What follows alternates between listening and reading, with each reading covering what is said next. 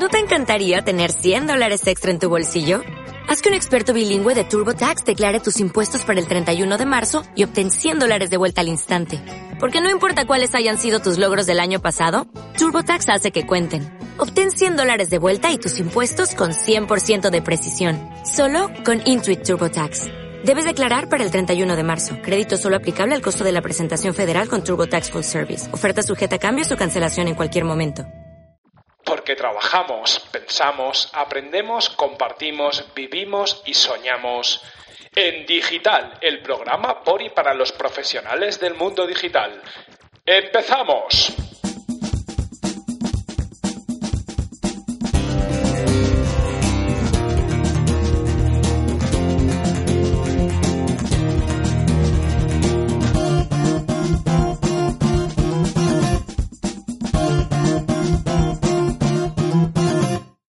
Hola a todos y bienvenidos una semana más a En Digital, el podcast por y para los profesionales del mundo digital.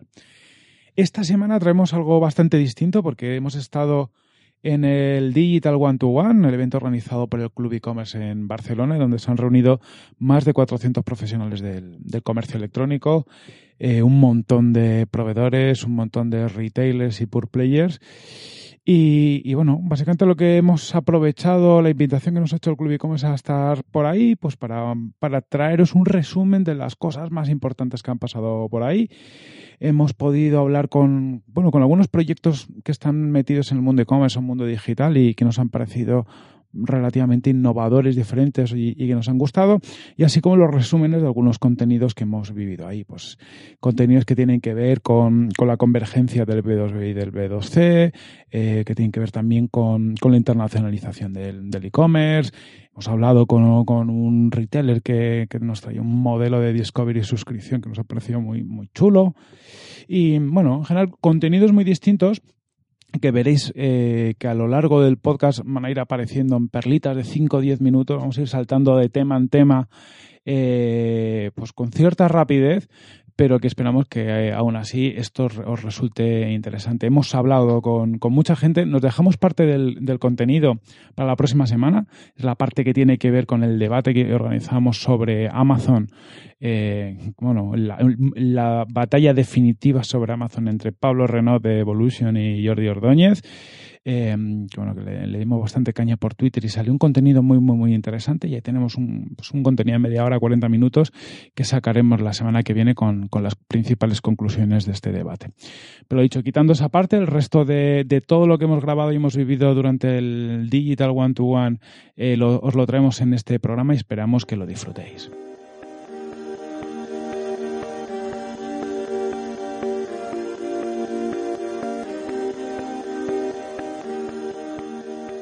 Estamos con, con Ronan Bardet, que es eh, fundador de, Club e-commerce y 200.000 iniciativas dentro del mundo digital y que es el organizador del, del, evento en el que estamos hoy, que es el Digital One to One. Ronan, muchas gracias por estar aquí con, con nosotros. A ti.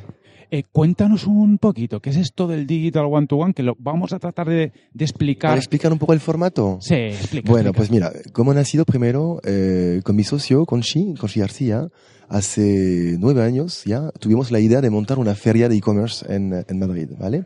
Eh, se llamaba Expo E-Commerce.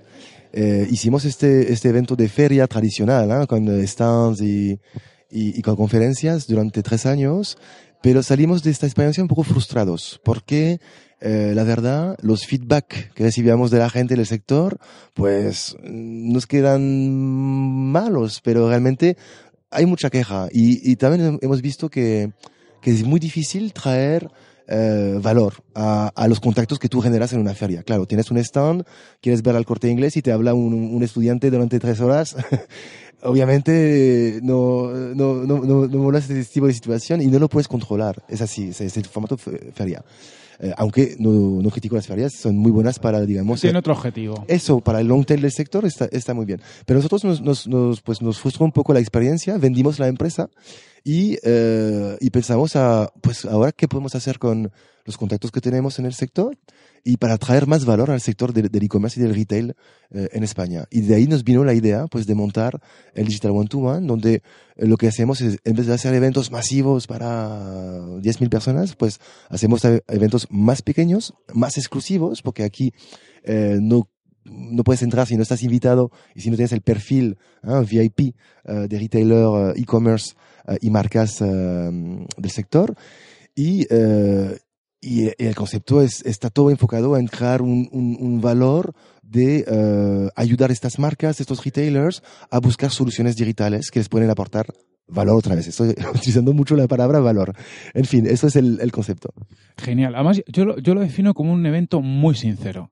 ¿Por qué? Porque los retailers vienen a ver soluciones y las soluciones vienen a hablar con retailers. Todo el mundo sabe a lo, a lo que viene, todo el mundo le saca provecho, porque es una realidad, ¿no? Porque parece que no, no, que la, que la solución es la que les haga provecho. Pero bueno, el retailer, yo hablo con muchos y te dicen, oye, es que aquí en dos días hablo con 20, 30, 40 soluciones, me hago todo el trabajo de búsqueda de nuevas soluciones del año y encima aprendo. Yo creo que es algo muy, muy, muy, muy, muy interesante, porque parecen las ferias que vender está como casi mal visto y aquí se viene a vender y a comprar.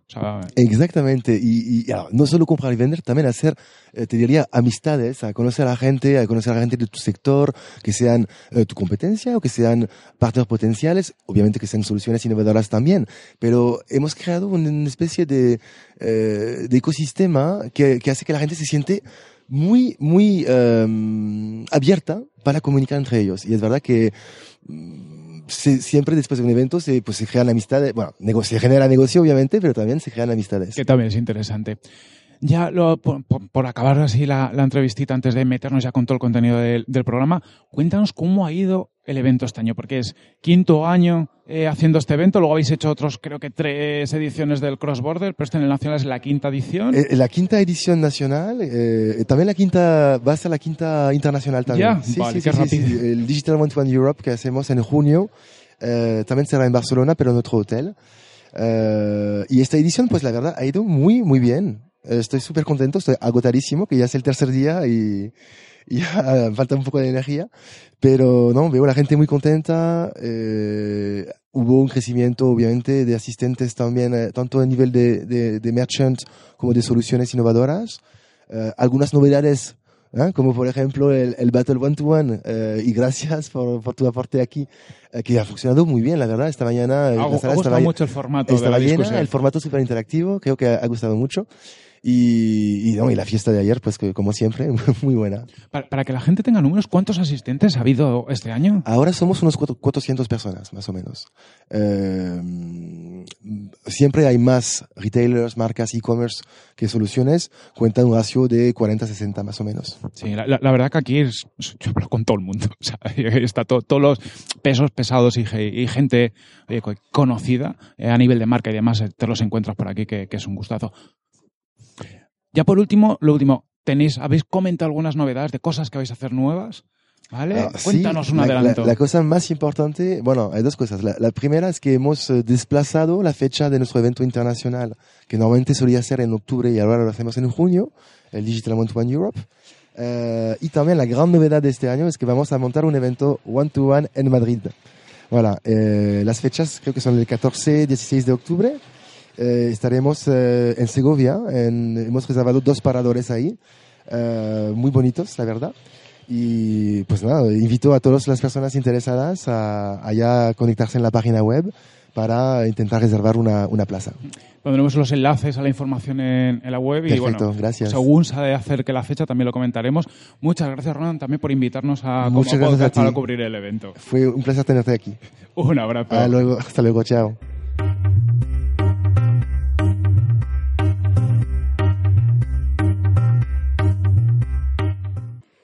Estamos en el Digital One to One del Club e-commerce y estamos ahora con Xavi Escalés, que acaba de, hacer la charla inaugural eh, sobre tecnología y personas, que me parece un tema súper interesante. Eh, Xavi Escalés es fundador de Always People First y country manager de ASICS. Dos cosas muy distintas, pero que en la charla ya ha dado a entender que tienen una conexión. Pues, Xavi, gracias por estar aquí con nosotros. Un placer, José Carlos. Eh, ¿Nos puedes contar un poquito, Xavi, acerca de, de, tu experiencia profesional? He hecho un mini resumen, pero estaría guay poder saber un poquito acerca de esto. Pues mira, yo he estudiado Administración y Dirección de Empresas y me he formado en diferentes universidades, tanto en España como en el extranjero. Y siempre mi carrera profesional ha estado ligado a las grandes multinacionales. Trabajé en, uh, en Acoroteles, he trabajado en Life Fitness, he trabajado en Panasonic y desde, de, y desde hace más de 12 años eh, trabajo en ASICS Iberia. Y hace tres años fundé mi propia consultora que se llama Always People First. Y en Always People First haces cosas relacionadas con los que nos has contado hoy, que nos venido a sacarnos un poco de tanta tecnología, tanto digital y tal, que está muy bien, pero que nos focalicemos primero en las personas. ¿Nos puedes hacer un resumen de lo más importante que has contado? Mira, yo hoy he hablado de, tres claves para que las empresas tengan éxito en este entorno tan difícil, tan competitivo que nos toca, con el que nos toca lidiar. La primera clave que he hablado es entender que nos hemos de reinventarnos constantemente. Las cosas cambian tan rápido, los clientes son tan volátiles que la empresa lo que le funciona hoy no significa que mañana le vaya a funcionar. Por lo tanto, tenemos que estar constantemente con esa mentalidad de reinventarnos a nivel de qué productos y qué servicios ofrecemos. La segunda clave que he dado es cómo tenemos que aprovechar la tecnología para que sirva de palanca para acelerar ese crecimiento, para ayudarnos a llegar a ese consumidor tan hiperexigente que al final es el consumidor de, de del día de hoy. Y por último, lo que, lo que he comentado es que pienso que realmente es la clave más importante de todas, es cómo llegar al corazón de nuestros empleados para que sean capaces de transmitirlo a nuestros consumidores. Los clientes no solo quieren buenos productos y buenos servicios, quieren que esos productos y esos servicios hayan sido creados, diseñados, eh, que, sirvan eh, de, apoyo para esa gente que está en las empresas trabajando eh, y ellos lo que quieren es saber cómo se tratan a las, a las, personas en esas empresas. Por lo tanto, es muy importante para poder captivar, eh, llegar al corazón de los consumidores, tratar bien a tu gente, tratar bien a tus equipos. Al final hablamos de humanos para humanos. Que, que, ya tocaba, ya tocaba. Exactamente. Ya por acabar, lo último, has contado que en, en ASICS estáis lanzando ahora un, un, hub de innovación aquí en Barcelona. Pues contar muy por encima de qué se trata y cuál es el objetivo. Pues mira, es una primicia porque esto se presenta, se presenta mañana, pero han, hemos decidido que el hub de innovación en todo EMEA sea en Barcelona y al frente han puesto a Emilio Risques, eh, que es uh, el responsable de innovación y nuevos, nuevos, productos y nuevos negocios de ASICS, básicamente para pensar qué es lo que va a ser eh, el negocio de ASICS en el futuro. Decir, ahora mismo las, la, la, gente ya no piensa que ASICS sea solo una empresa de productos, es decir, de zapatillas de correr o zapatillas de deporte, sino lo que quieren es, es que ASICS les ayude a llevar una vida más sana, una vida con más equilibrio, a ser más felices. Y han, puesto, han decidido que en Barcelona sea eh, donde se lidere este proyecto a nivel uh, de MEA. Pues muchísimas gracias, Xavi. Intentaremos seguir estos consejos, tener una vida más saludable en general y una mejor alineación de lo profesional y lo personal. Muchas gracias por estar aquí. Gracias a vosotros.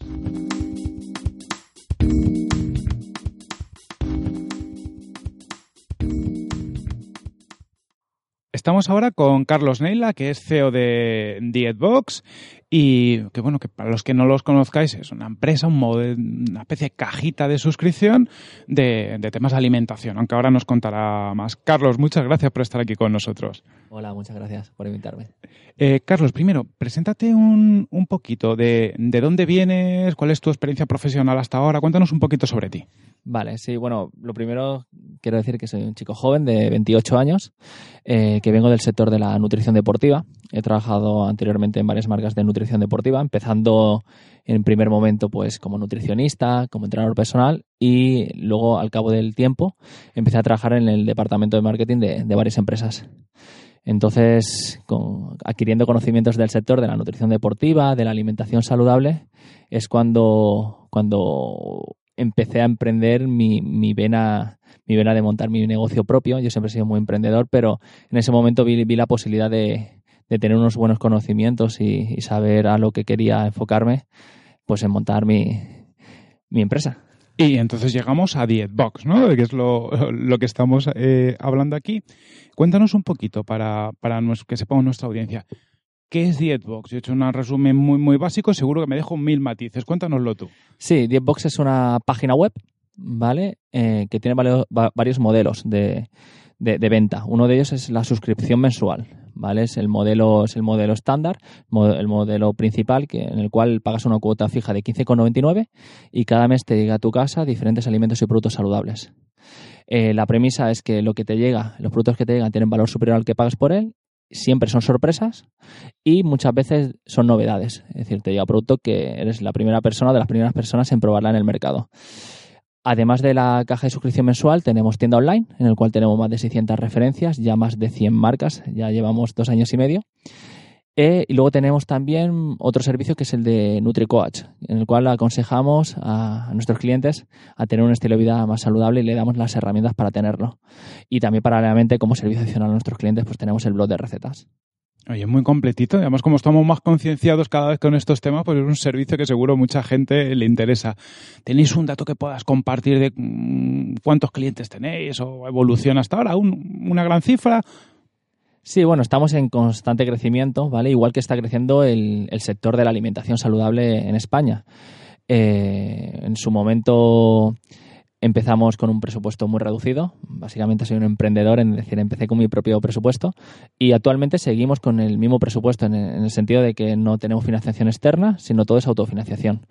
Eh, desde el primer momento el, el, negocio fue rentable, es decir, caló muy bien a, nuestros clientes, la alimentación saludable está en auge y el, el Discovery E-Commerce, que es el modelo de caja suscripción, pues, pues cada vez se da más a conocer.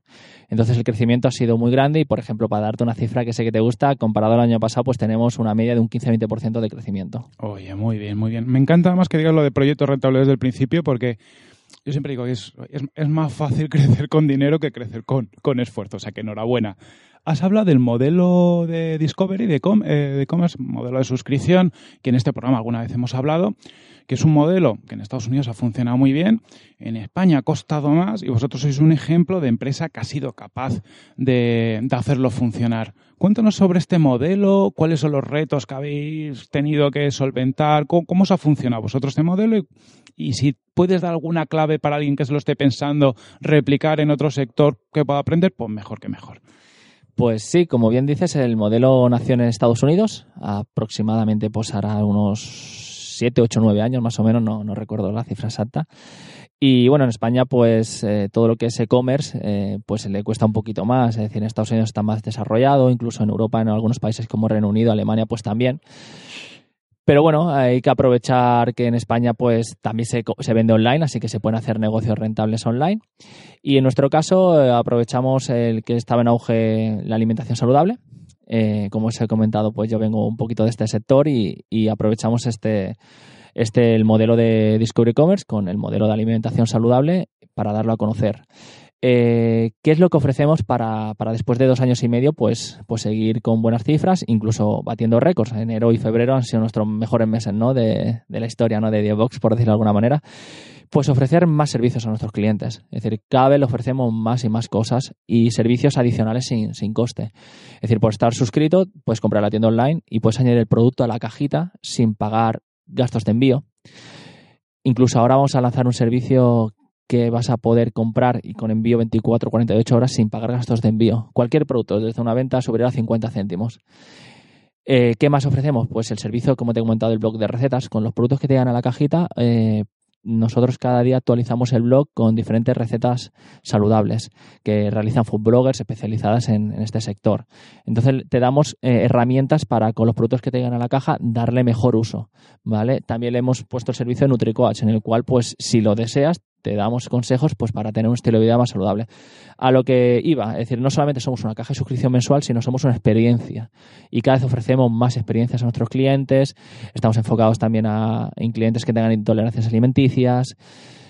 Básicamente lo que ofrecemos es que no solamente que te reciban la cajita, sino que durante todo el mes tengas un soporte con nosotros para que tu experiencia sea más completa. Es casi como el apoyo cuando quieres meterte en tema de nutrición saludable, ahí está Dietbox, vas ahí, tienes los productos, cómo los puedes usar, las recetas, todo ese servicio de valor añadido totalmente para el usuario.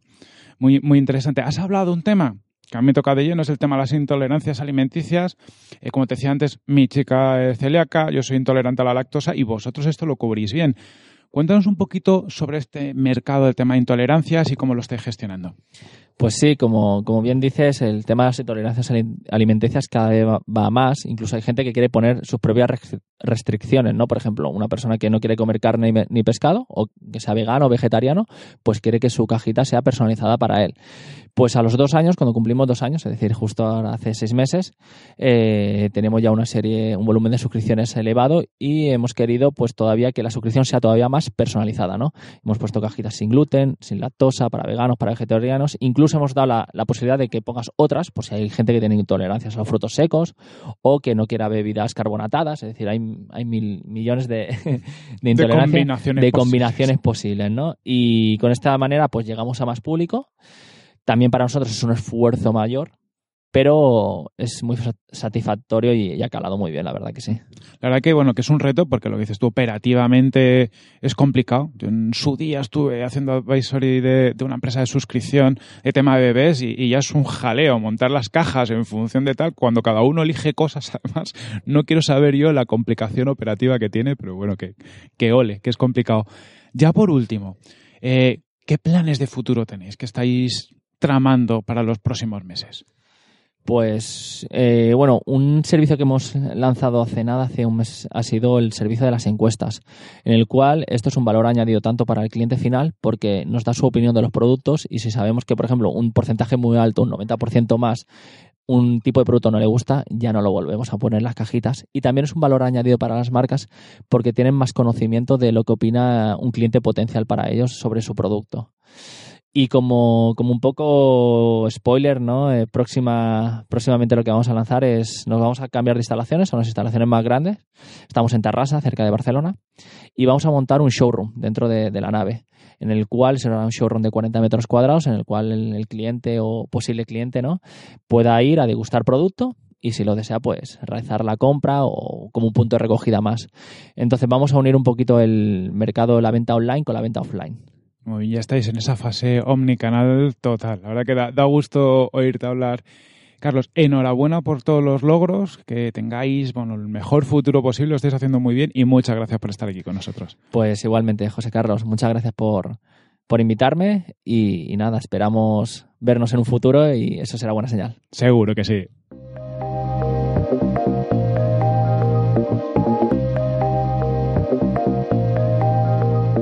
Estamos con Pablo Renaud, que es eh, director de estrategia e-commerce de Evolution. No lo voy a presentar mucho más porque a los que no lo hayáis escuchado, lo vais a escuchar seguro. Lo tuvimos no hace mucho en un episodio sobre Amazon, resistiendo a Amazon con Pablo Renaud. Lo pondré en la información del podcast, el enlace, porque es un must para cualquiera que trabaje en el, en el mundo e-commerce y que ha estado hoy en el Digital One to One hablando de un tema súper interesante, como siempre, que es la conexión entre el B2B y el B2C. Y bueno, bueno, Pablo, bienvenido de nuevo al, al, podcast. Muchas gracias por estar un ratito con, con, nosotros. Muchas gracias, siempre es un placer charlar con vosotros. Y sí, lo que hemos hecho aquí es charlar durante un ratito con gente muy interesante, con proyectos de e-commerce interesantísimos en, en, España y que venden también por Europa, sobre si ven factible unificar las plataformas B2B y B2C en sus iniciativas de negocio online. Y les he hecho cuatro preguntas. ¿no? Entonces, la primera que les he hecho es, ¿tecnológicamente veis que es factible? Decir, en una misma plataforma tratar a los clientes B2C y a los clientes de empresa, a cliente que te va a comprar una unidad y cliente que te va a comprar un contenedor de tu producto, ¿es tecnológicamente factible? Las respuestas han sido muy interesantes.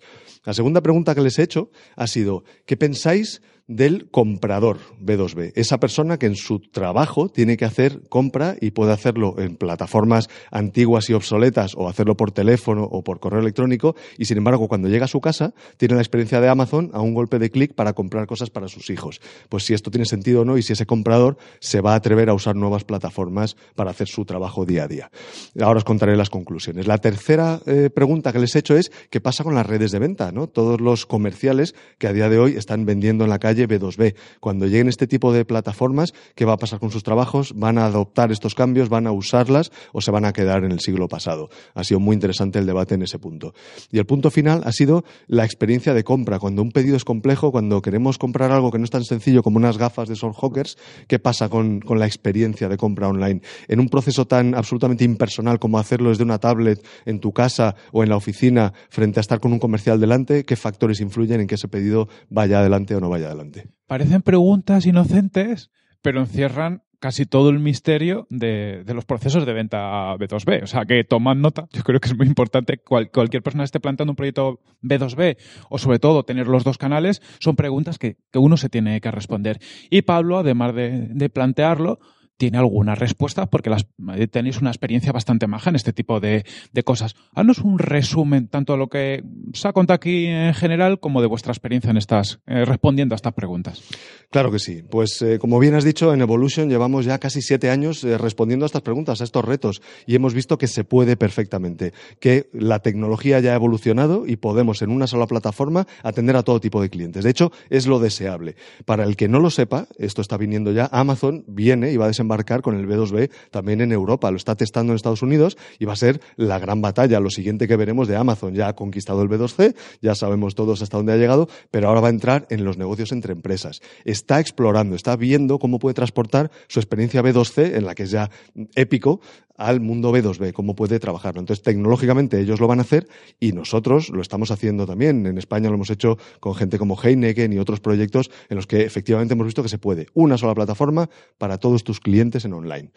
La segunda pregunta que hacíamos respecto al comprador B2B, la respuesta en la sala ha sido unánime. Claro que el comprador va a hacer uso de estas plataformas en su trabajo, en su B2B. ¿Por qué? Porque lo está haciendo ya y hay una disonancia. Si lo estás haciendo para título personal y estándar es, el estándar es Amazon o cualquier otra experiencia de compra online B2C, vas a exigir eso a tus procesos normales de trabajo B2B. O sea que esto va a ocurrir.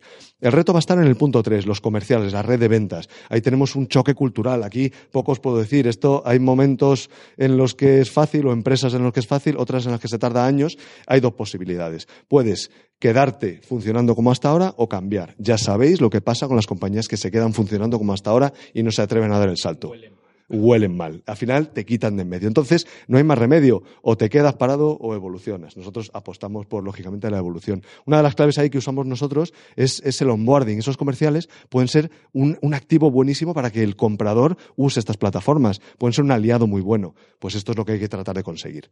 Y en el último punto, sobre la experiencia de pedido, una de las conclusiones finales de, del evento eh, que transmitíamos entre todos es, es la clave, probablemente de lo más importante. El resto de puntos o están dados ya por la cultura de la empresa empresa o tecnológicamente son factibles, como veíamos, pero el conseguir que la experiencia de un pedido complejo, como es el pedido B2B, sea buena y esté a la altura, es lo que determina el éxito o fracaso de estos puntos. Normalmente, en Evolution, lo que tenemos que hacer es un trabajo muy grande de hacer una experiencia de usuario que sea adecuada y óptima para cada caso.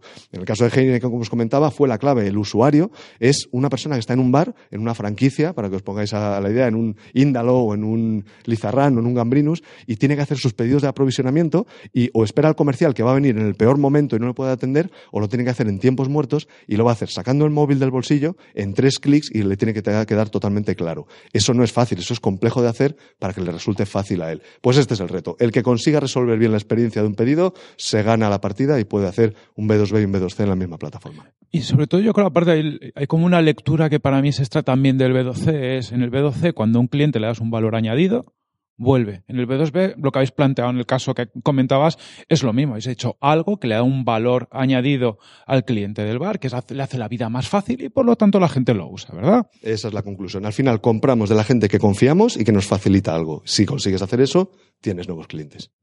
Suena todo muy bien.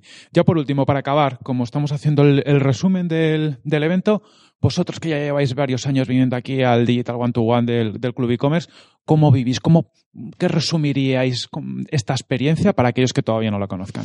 Hay una palabra, es vibrante. Estamos aquí y estamos como en una nube flotando. Es muy intenso, hay que venir con las pilas cargadas, pero hay tantas posibilidades de negocio, aparte de las veintipico citas programadas en los pasillos te cruzas con la gente, en los desayunos, eh, de camino a tu habitación, y todo es una oportunidad porque el que está al otro lado tiene algo interesante que escuchar o algo que contar. A mí me encanta porque me surgen reuniones entre las que tengo, que no sé cómo meter en la agenda, pero hay gente que dice, Pablo, te he escuchado esto del B2B, me interesa mucho, tienes un hueco mañana a las 12, pues se hace el hueco, claro que sí. Es un momento que define, en nuestro caso, todo el semestre. Lo que vamos a hacer aquí, lo que vamos a sembrar, nos va a dar de comer todo el semestre. Es, es para mí, con diferencia, el mejor evento B2B para encontrar clientes ahora mismo de e-commerce en España. Muchas gracias, como siempre, Pablo, por estar con nosotros y, y, compartir. Y me quedo con lo del Amazon B2B para hacer dentro de un tiempo un resistiendo a Amazon B2B o algo similar. Algo así tendremos que hacer, será un placer. Un abrazo.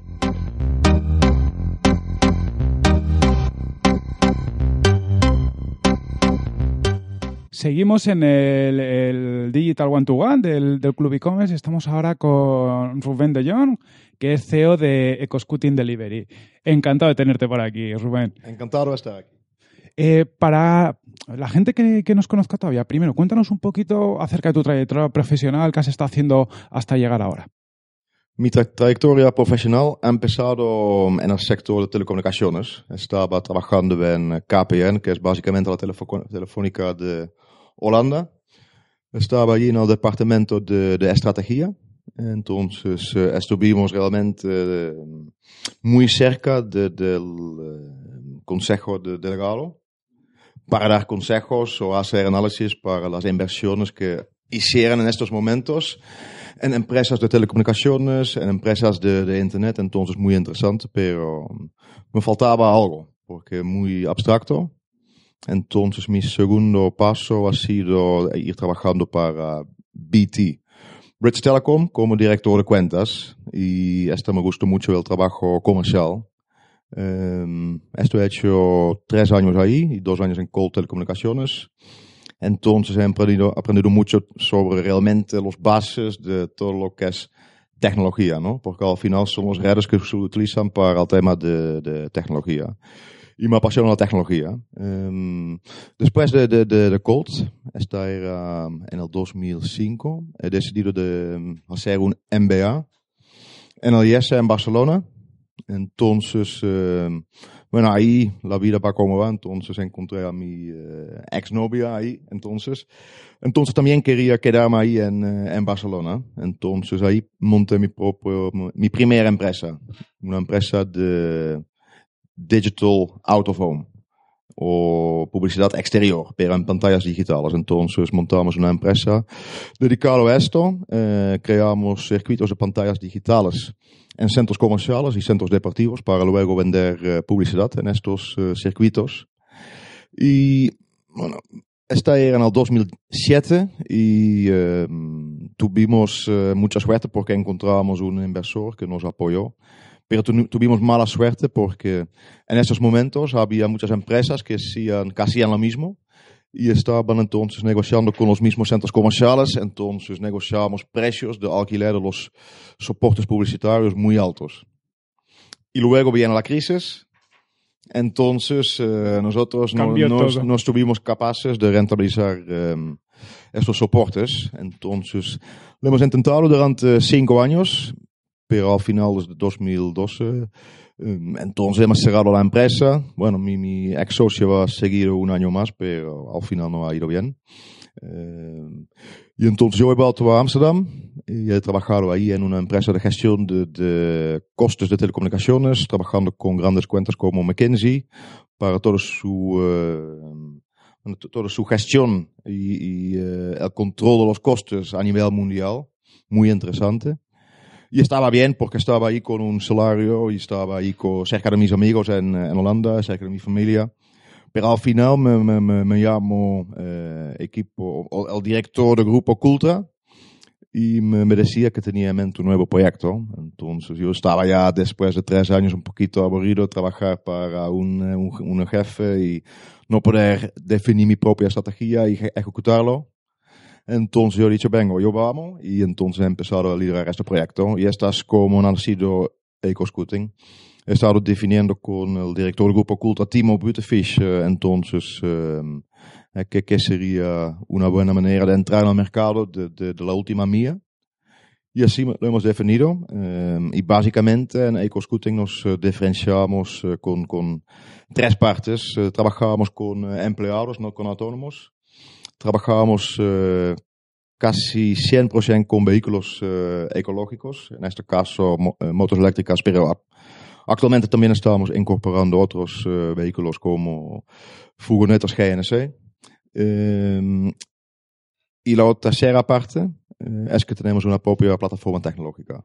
Esta es, no- no- como hemos entrado al mercado y esta es que, que nos ha llevado a este punto donde estamos ahora, que hemos tenido un crecimiento brutal en los últimos eh, dos años. Para, para ubicar también un, un pelín a la audiencia, E- EcoScooting Delivery es, eh, Es una, una plataforma de, de última milla, de reparto de última milla logística, eh, que como has dicho, parte de una iniciativa gu- grupo Cultra, muy conocido por, por, yo creo que por todo el mundo ya a estas alturas, por el, por el tema de las motos que podemos alquilar en, en muchas ciudades, por lo tanto vuestra flota más está muy basada en, en- en motos, ¿no?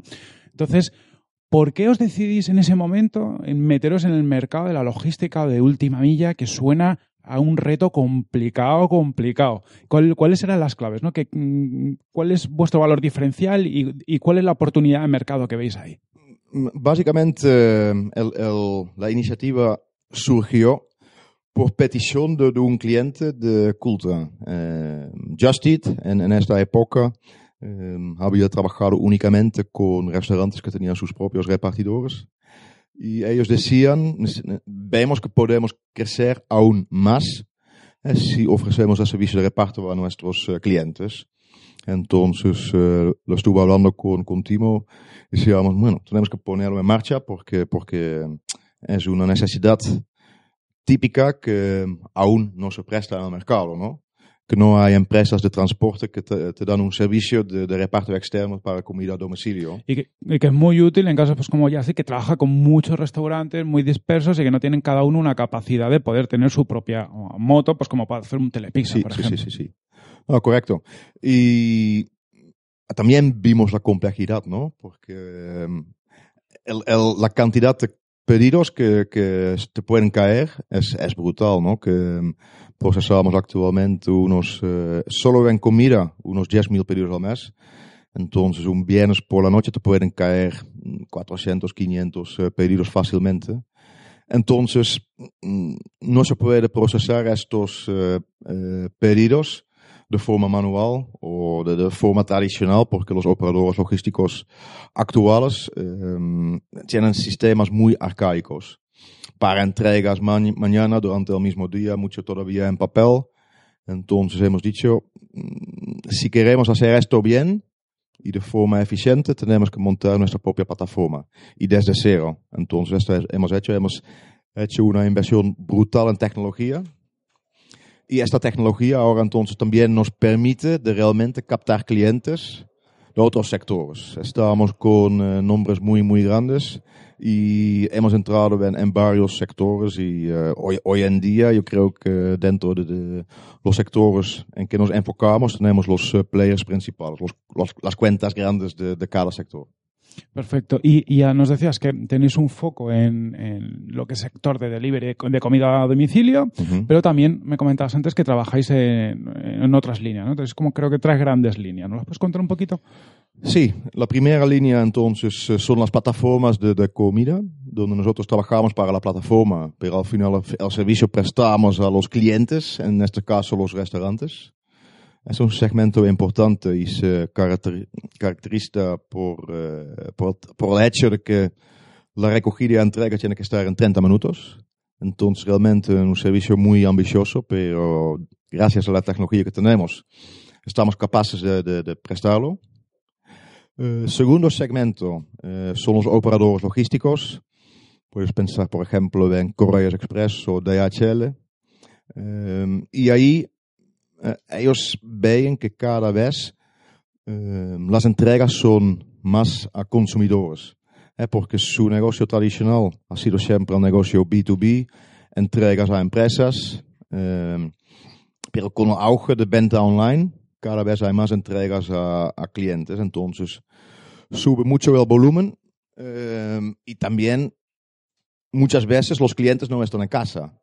Entonces, te, te encuentras con muchas incidencias. Y esta es una cosa que, que no gusta porque sube el coste y entonces estas empresas como Correos Express, DHL nos, eh, nos, nos piden de, de, de hacer esto. Entonces por la mañana nos, eh, nos dejan la mercancía y nosotros durante el día lo distribuimos. Y una razón más, porque mm, muchas de esas empresas, bueno, por lo menos en España, trabajan con eh, autónomos eh, que traen su propio vehículo. Y los vehículos son, eh, en muchos casos, vehículos diésel. Y actualmente las, todas las grandes ciudades están eh, implantando medidas eh, para que estos vehículos diésel no pueden entrar, ya no más pueden entrar en los cascos urbanos. Y entonces realmente esta implica un problema. Y- y Los, los, los vehículos eléctricos sí que pueden entrar sin problemas y, y durante 24 horas al día. Y ahí está la, la última gran diferenciación ¿no? que tenéis, ¿no? El enfoque sostenible, ecológico, eh, que, que además de adaptado a las nuevas regulaciones de las ciudades, está adaptado un poco, yo creo, también a, a- a lo que estamos buscando como sociedad, que son oye, empresas que se cuiden del medio ambiente y, demás. Porque me contabas antes que un gran parte de vuestra flota ya es 100% eléctrica. O, ¿Tienes números más o menos en la cabeza? No, el 80% de nuestra flota es eléctrica y cada mes sube este, este porcentaje. Y la razón por la cual no la flota total es eléctrica es por el tema de, de falta de autonomía. Si tienes que hacer un turno de 8 horas y tienes que hacer 150 kilómetros, que es lo que ocurre con algunos clientes que nos mandan lejos, la autonomía no da.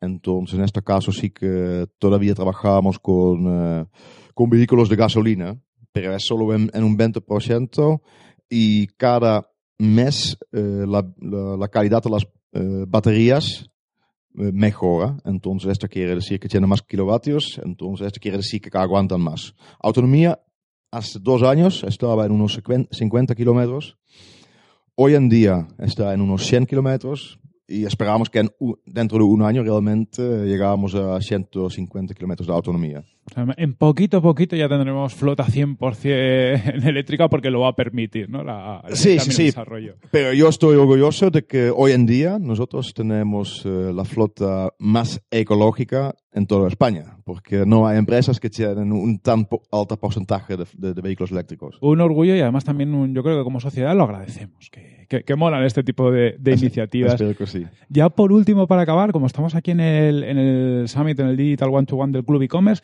¿qué te está pareciendo por ahora este evento? ¿no? Para trasladarle un poquito a nuestros oyentes eh, un poquito del aura que se respira por aquí. Bueno, yo veo que hay mucha energía aquí y, y ganas de hacer cosas. Yo creo que, mm, por lo que he visto ayer en, la noche de bienvenida, que mm, hay muy buenas eh, matches, hay muy, buen matching se ha hecho entre, entre proveedor, proveedores las soluciones y los clientes y la calidad eh, de, los asistentes es, eh, es impresionante. Ayer he hecho dos buenos contactos y estoy casi seguro que van a salir cosas eh, de esto. Entonces, sí, enhorabuena a- a los organizadores del evento porque mm, yo estoy convencido que va a ser un gran éxito.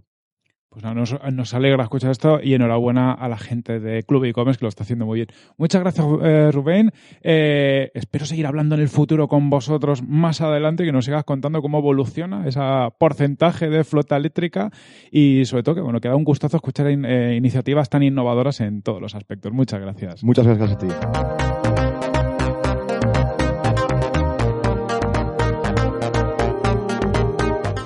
Estamos con Pablo de Porcioles, que es director comercial de Top Doctors. Pablo, muchas gracias por estar con nosotros aquí. Muchísimas gracias a vosotros por la invitación.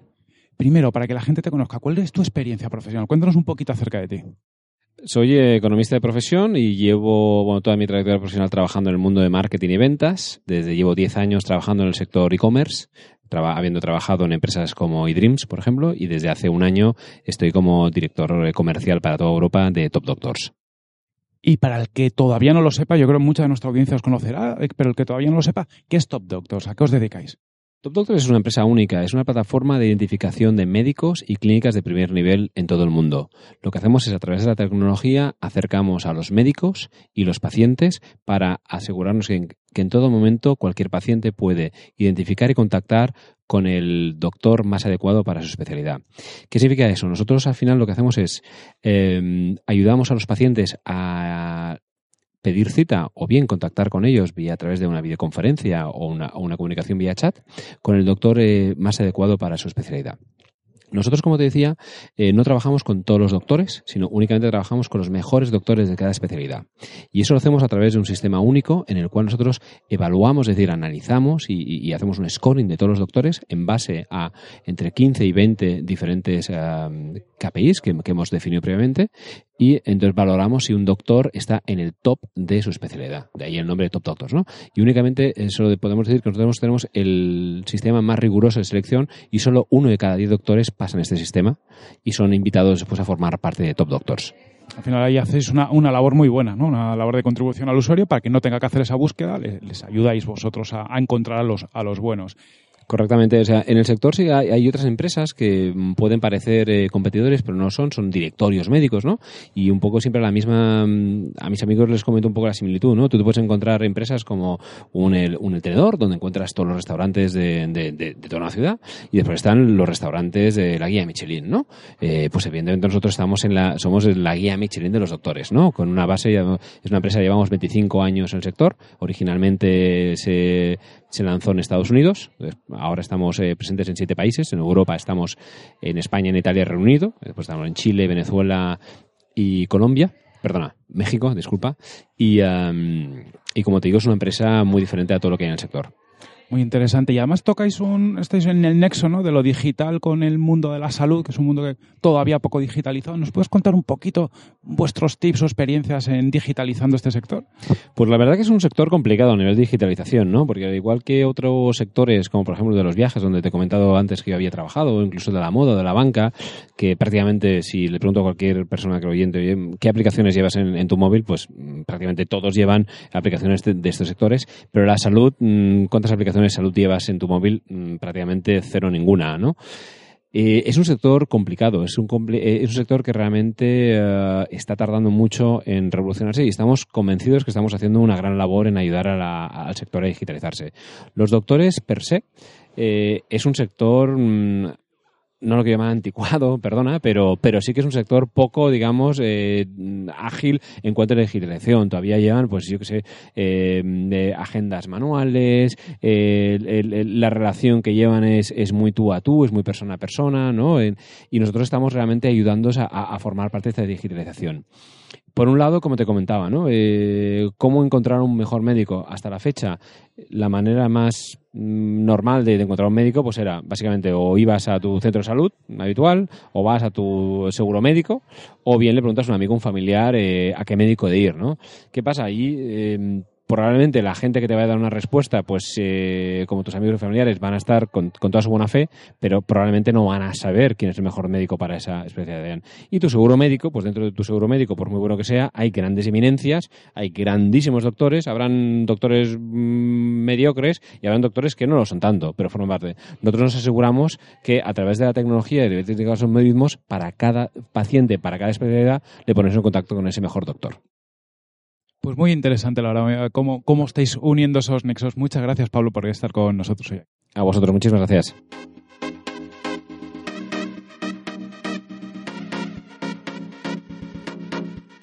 Estamos con eh, Monse Laviaga, que es CEO de Fotografía e-commerce. Monse, bienvenida de nuevo a nuestro podcast. Muchas gracias, José. Aquí estamos. Eh, para la- los que todavía no te conozcan, fotogra- cuéntanos un poquito. Fotografía e-commerce, el nombre ya más o menos yo creo que deja entrever lo que hacéis, pero bueno, y, también a los que no lo sepáis, eh, recuerdo que Fotografía e-commerce es uno de los colaboradores del podcast, nos brinda bastante apoyo con material, espacio cuando nos hace falta y demás para, para hacer este podcast, por eso también eh, queríamos que estuviera, aprovechando que están por aquí por el Summit, que estuvieran con nosotros. Y eso, para la parte de la audiencia que todavía nos conozca, eh, ¿qué hacéis además de hacer fotografías para e-commerce? Bueno, pues eh, el nombre es bastante descriptivo, pero vamos, básicamente somos un estudio de fotografía que estamos orientados a comercio electrónico. Entonces, lo que damos es servicio a las tiendas online para resolverles un poco todo el contenido visual que necesitan. Pues desde hacer las fichas de producto, ¿no? una tienda online de una zapatería que se pone a vender zapatos online, pues necesita fotos de, los productos. Y luego vamos un poco más allá, ¿no? Pues temas de fotografías de 360 grados, vídeos, y luego para grandes empresas también hacemos consultoría para revisar un poco los flujos de trabajo o, qué están haciendo en sus imágenes, ¿no? Pues sobre todo aquellos que están orientados en hacer todo el tema de la fotografía internamente. Y bueno, luego muchos servicios más añadidos, ¿no? Pero todos que tienen que ver un poco en general con, con la fotografía o el vídeo en e-commerce. Genial. A los, bueno, pondremos en la información del podcast un enlace al podcast que os grabamos en vuestras oficinas hace ya un tiempo, donde comentabais muchos de estos servicios para quien quiera entender un poquito más todas las op- opciones que hay en este mundo. Y como estamos hoy aquí en el, en el Digital One to One que organiza Club e-commerce, tú es la segunda vez que vienes por aquí. Cuéntanos, ¿cómo es la experiencia para, para un proveedor el estar aquí? Pues a ver, el, este evento, para mi gusto, es uno de los mejores que se hacen, o el mejor que se hace en España de, temas de e-commerce. Efectivamente es el segundo año que vengo, la primera vez que vine fue hace tres años y me gustó aquella vez, pero bueno, tenía sus peros, ¿no? En cambio, este año la sensación está siendo, está siendo bastante buena. Hay, hay bastante gente. Eh, luego, las one-to-one son muy efectivas, pero sobre todo el tema de, del networking. Las charlas ya te pueden interesar más o menos, pero bueno, en general el formato del evento está muy bien. Y obviamente también no, no, se, no se desperdicia la, la fiesta, ¿no? Que también hay. Y, y, en general está todo bastante bien organizado y yo creo que es un buen sitio para conocer eh, gente y para coincidir también un poco con los, de, con los del sector. Ya por último, eh, una de las cosas que se están haciendo aquí durante el Digital One to One es básicamente bueno, hablar de qué cosas pasan en el sector. ¿no? Pues se habla de, no sé, el debate de Amazon, ha habido otro debate del el, el retail apocalypse, ¿no? el apocalipsis del retail. Nos habla de fotos, pero tú sí que sabes de fotos. ¿Qué cosas están pasando en relación al mundo foto en el mundo e-commerce? ¿Qué nos puedes contar? ¿Qué está pasando en el mundo de fotos? Así me pillas, ¿eh? Pues, a ver, yo creo Mm, estoy viendo en general una, una gran tendencia a, que las homes en los e-commerce son bastante diferentes. Y lo que noto es mucha más presencia de foto o, vídeo en, en, esas homes. Sobre todo, mmm, yo entro a ellas y lo que vemos es una, es una fotografía a pantalla completa donde el menú y todo el texto de, de las categorías y todo está encima de la foto. O sea, quiere decir, la foto ocupa toda la pantalla, ¿no? Y se me vienen a la cabeza ejemplos como, como Zara, Mango o los de Shop Skin. Mayoral también está utilizando la foto totalmente a pantalla completa. Creo que es una cosa que, que están empezando a hacer bastante y, y, la verdad es que queda bastante bien. Así más cositas que se estén haciendo eh, que he visto así un poco novedosas mmm, se están utilizando mucho las fotografías de producto en uso en el, en el listado de, de categorías. Mm, con foto en uso me refiero a, a, las fotos con modelo, ¿no? Pues por ejemplo, estás vendiendo un champú, pues ya no tienes solo la foto del bote del champú, sino que estás viendo al tío enjabonándose el pelo o unas mallas puestas en una modelo o cositas de estas, ¿no? Eh, tiendas que están haciendo esto, pues por ejemplo Max, Max que ellos eh, venden chocolate. Entonces ves a, ves a un niño comiéndose chocolate y, y, saboreando, ¿no? Y la, cara del placer. Ya no solo el producto, ¿no? Está acompañado esta foto de, con, la foto del producto. Y así, así por mencionar como último, también estoy notando que en mucho cuidado en general en las fichas de producto se está dando mucho más mimo. Antes ocupaba bastante poquito dentro de la ficha de producto la imagen y ahora cada vez es más grande. Lo que están haciendo es quitar las miniaturas que, solían estar a un lado o debajo para aprovechar ese hueco para poner la, foto de la ficha de producto en grande y también al eliminar las miniaturas también se está utilizando el scroll para pasar de una vista a otra y no me extraña que eso se esté haciendo, que esto se esté haciendo porque el 74% de los compradores interactúan mucho más con todo lo que tenga que ver con la ficha de producto más que en el resto de, del e-commerce, ¿no? Exactamente el doble. Y gente que está haciendo esto, pues por ejemplo Patagonia o Zachari Prel también. Y mm, en general yo creo que, que se, está, se está notando la importancia de, de todo el tema de lo visual en e-commerce e y por eso, pues tanto en la home, con la ficha de producto, categorías, como estaba comentando, se le está dando mucho más énfasis a la imagen. Pues muchas gracias por estas, estas tendencias y gracias por estar de nuevo aquí en el podcast con nosotros. Gracias a ti, José. Un abrazo.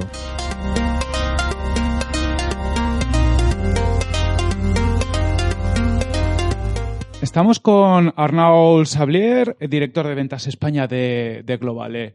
Eh, Arnaud, muchas gracias por estar aquí con, con nosotros. A vosotros. Eh, lo primero, cuéntanos un poquito acerca de, de, ti. ¿Cuál es tu experiencia en el mundo digital? Ok, ok. Eh, pues antes de todo, sí, agradecer de nuevo pues vuestra invitación y participar a este programa, que es nuevo para mí y encantadísimo.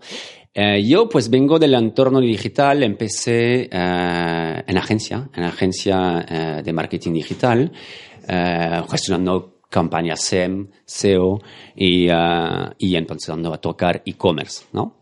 Desde el e-commerce yo vi con mi perfil y mi experiencia internacional algo clave que era pues la venta internacional en e-commerce y con uh, Ronan Bardet montamos uh, hace uh, cuatro años, algo así, y Border Commerce, una consultora para e-commerce, marcas, retailers que ayudaban a la gente a vender fuera.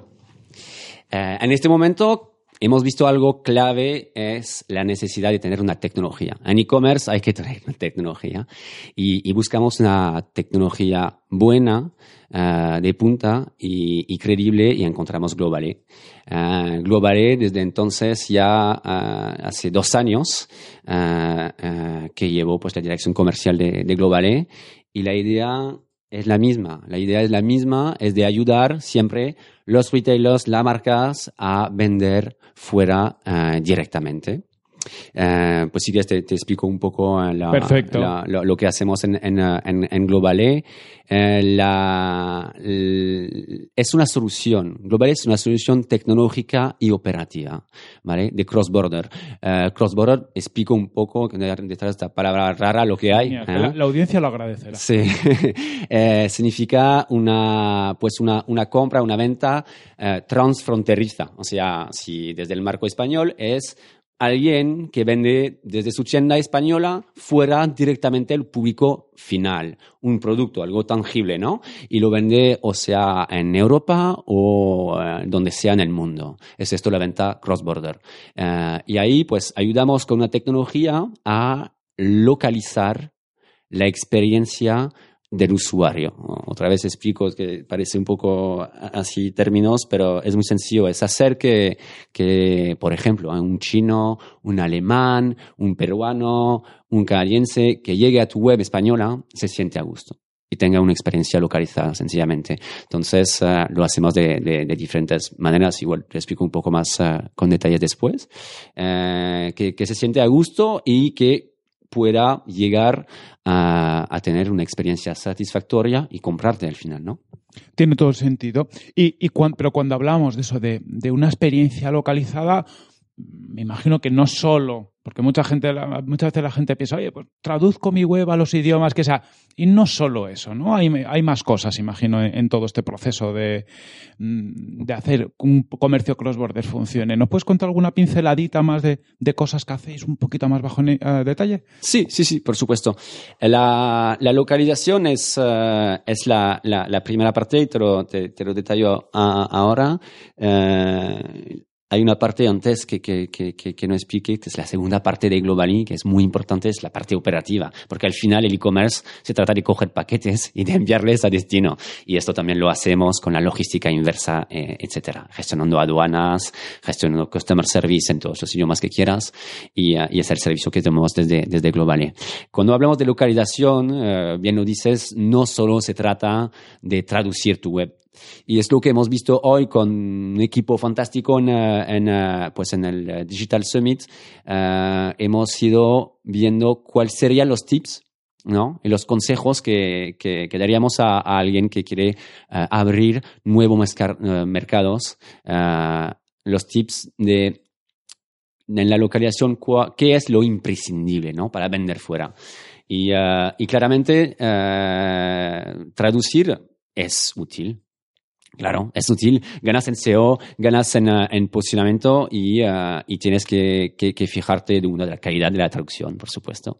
Y de ver si hay un mercado. Uh, claro que hay poca gente que va a, a traducir en todos, en, en, todos los idiomas. Hay demasiados y hay que, que, que, enfocarse a los idiomas que te sirven realmente para, para, para vender fuera. Que no, que no hace falta tener 30 idiomas para vender en 30 países.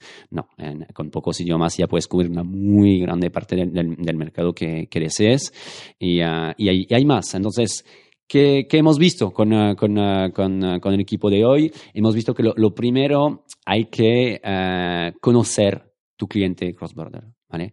Hay que eh, entender eh, su agenda de compras. Cuando digo esto es, eh, es, es tratar todas las visitas de todo el mundo de, con igual importancia, ¿no? Y es, es pensar, a ver, este, este cliente que, este, este, este, este usuario que viene de, de, de China, que viene de, de- de donde sea, qué experiencia está, está buscando y, y qué busca. Y, y tomar su, las especificidades en cuenta, ¿no? Ah, estábamos comentando hoy y, salió ah, solo el, el- el Día del Padre cae en días especiales en todos los países.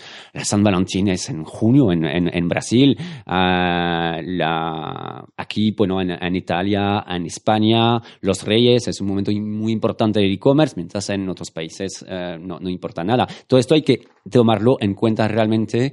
Entonces, eh, coger todos lo- los usuarios como importantes y entenderles, ¿no? Eso es el primer consejo, primer tips que salió.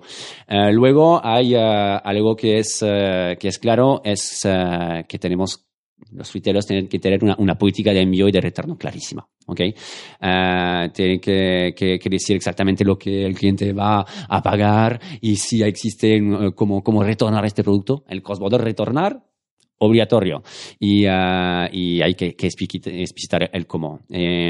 Otro tips muy importante es el precio en la moneda local. ¿No? Lo hemos visto, eh, muchísima gente solo entra realmente y vende cuando pone la divisa local. eh, de, de datos así, te digo que el 98% de la gente dices, ¿prefieres comprar con tu divisa o la divisa del retailer? Pues 98% de, te dice que, que prefiere comprar con su divisa. Es, es de cajón, pero hay que adaptarlo. Hay muchísimas divisas y, eh, y no es tan, tan sencillo, ¿no?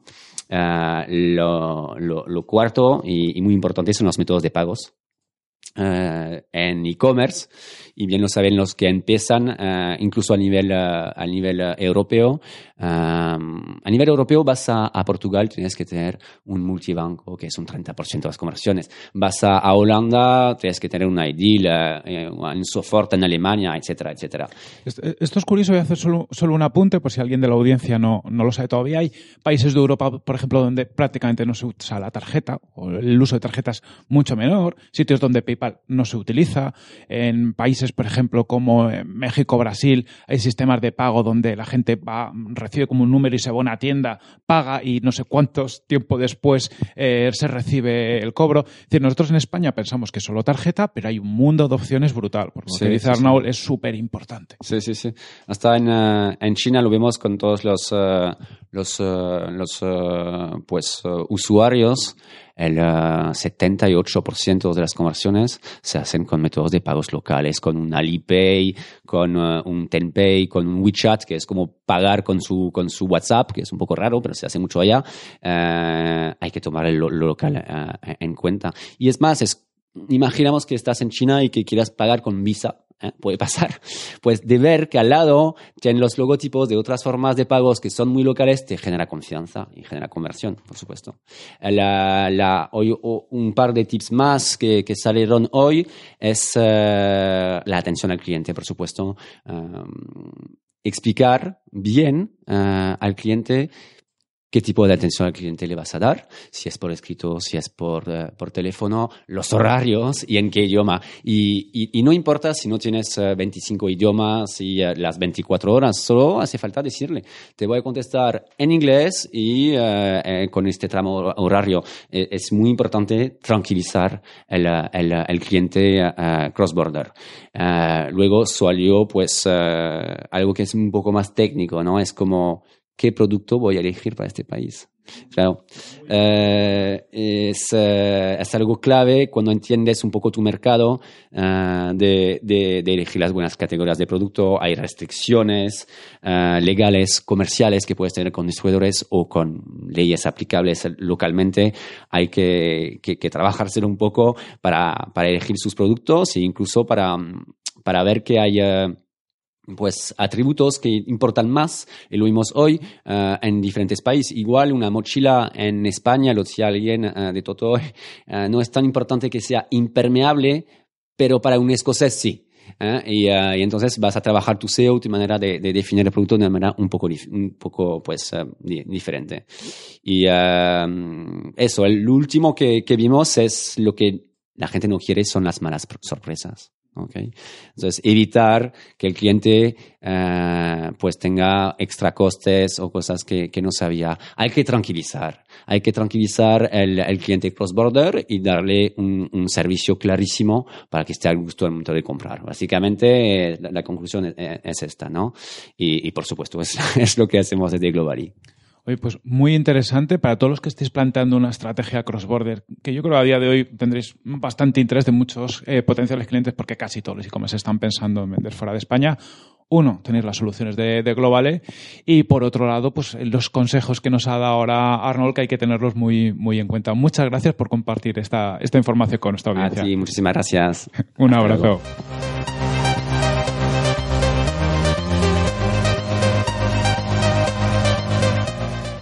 Esto es todo por hoy.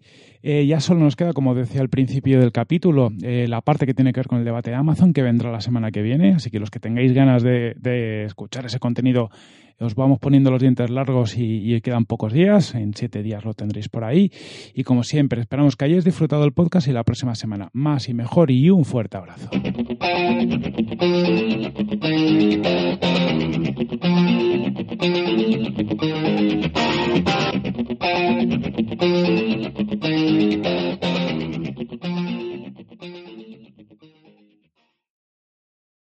O'Reilly Auto Parts puede ayudarte a encontrar un taller mecánico cerca de ti. Para más información, llama a tu tienda O'Reilly Auto Parts o visita oreillyauto.com. Oh, oh, oh.